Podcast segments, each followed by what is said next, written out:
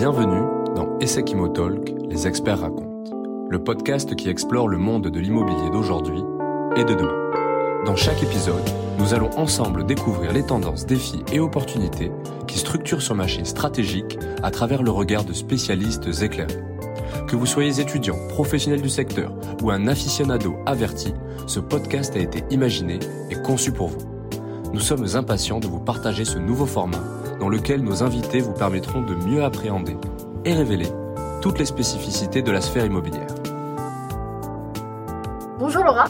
Bonjour. Merci beaucoup d'avoir accepté euh, l'invitation de la promotion 2023 de la chaire immobilier et développement durable de l'ESSEC. On est ravis de vous accueillir aujourd'hui dans les locaux de l'ESSEC Business School à Cergy, en région parisienne, pour enregistrer un épisode de l'ESSEC Imotalk. Laura Bayana, vous êtes portfolio manager chez Imo Mousquetaire depuis quelques mois maintenant, et vous avez commencé votre carrière chez eux en asset management il y a quelques années. Alors c'est assez anecdotique parce qu'on a regardé un petit peu votre parcours et euh, vous avez commencé vos études à Vatel, qui est une école d'hôtellerie oui, vous avez donc un parcours euh, qui est assez hôtelier de base et vous avez choisi de vous orienter vers une carrière plutôt retail. Alors c'est un parcours pour le moins atypique qui nous intéresse beaucoup et on serait très curieux d'en savoir un petit peu plus sur vous. Alors est-ce que vous pouvez commencer par nous décrire un peu comment vous en êtes arrivé à l'immobilier? Oui, donc effectivement au départ rien ne me prédestinait en fait à arriver euh, dans l'immobilier puisque comme vous l'avez dit, j'ai un parcours assez euh, atypique puisque j'ai réalisé une école hôtelière dans le cadre d'un bachelor et j'ai consacré la première partie de ma jeune carrière professionnelle à l'hôtellerie, en particulier à l'hôtellerie de luxe. Et puis, euh, lors de mon cursus euh, à l'ESSEC, lors de mon master, euh, j'ai pu découvrir des cours appliqués à l'immobilier. J'ai pu découvrir tout un nouvel univers avec une palette assez large de métiers, dont celui d'asset manager, pour lequel je me suis pris d'affection qui avait une vision vraiment 360 sur tous les métiers de l'immobilier. Et donc, c'est pour ça que j'ai voulu me diriger vers cette voie. En quoi consiste votre métier concrètement aujourd'hui? Aujourd'hui, je suis directement rattachée à la direction euh, du patrimoine et je travaille pour euh, le compte des trois foncières euh, du groupement des mousquetaires. donc je suis en charge de l'optimisation de la gestion des actifs et je travaille donc en binôme avec un asset manager et ensemble on essaye de déjà détecter les actifs qui sont sous-performants pour lesquels on va devoir établir un plan d'action et apporter des mesures correctrices pour améliorer la valorisation, améliorer la rentabilité. On s'occupe également de savoir s'il est opportun de procéder à l'acquisition de certains sites et la cession d'autres actifs. Euh, et on regarde si les projets de développement, d'optimisation de certains actifs ne sont pas destructeurs de valeur. Et donc, Laura, en tant que portfolio manager chez Imo Mousquetaire, quel est le plus gros challenge que vous ayez dû relever jusqu'à présent? Alors, jusqu'à présent, un des plus gros challenges qui m'a marqué est le fait d'avoir dû mettre en place un plan d'action pour pouvoir transformer le statut d'un de nos fonds. Il fallait avoir euh, une vision davantage de fund manager plutôt que de portfolio, voire d'asset manager euh, pur et dur.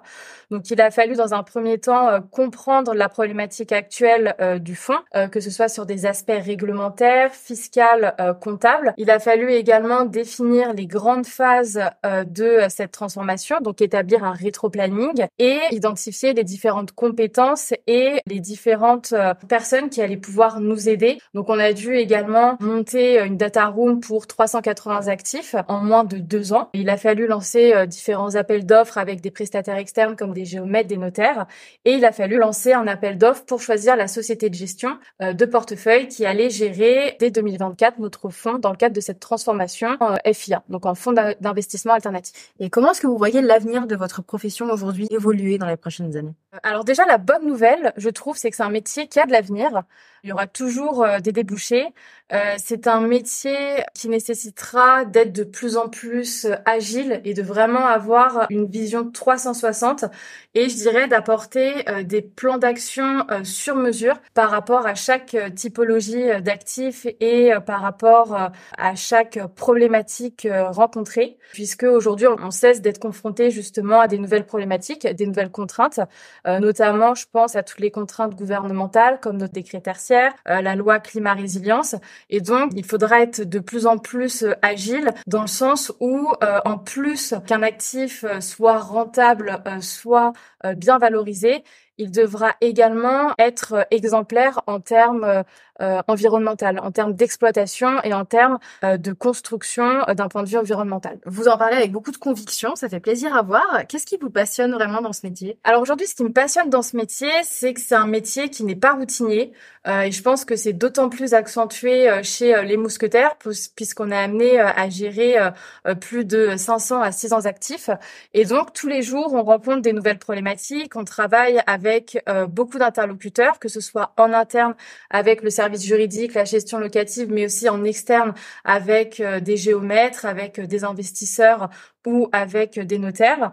Et donc, c'est vrai qu'aujourd'hui, en tant que portfolio, on est vraiment le chef d'orchestre pour que tout avance correctement, euh, pour qu'on puisse justement amener à bien l'avenir d'un site. Hum, donc, effectivement, je trouve que c'est un métier hyper passionnant et hyper challengeant.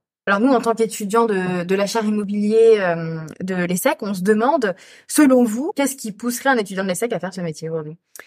Euh, alors je dirais justement le fait de devoir repousser un petit peu euh, ses limites. Je sais qu'un étudiant de l'ESSEC aime être challengé aime euh, aussi euh, voir euh, des cas nouveaux chaque jour. Et surtout, c'est un métier aussi qu'on retrouve aussi bien dans des petites foncières familiales que dans des gros groupes. Et c'est un métier que l'on peut exercer aussi bien en France qu'à l'étranger. Je sais que les étudiants de l'ESSEC ont un certain goût pour l'aventure.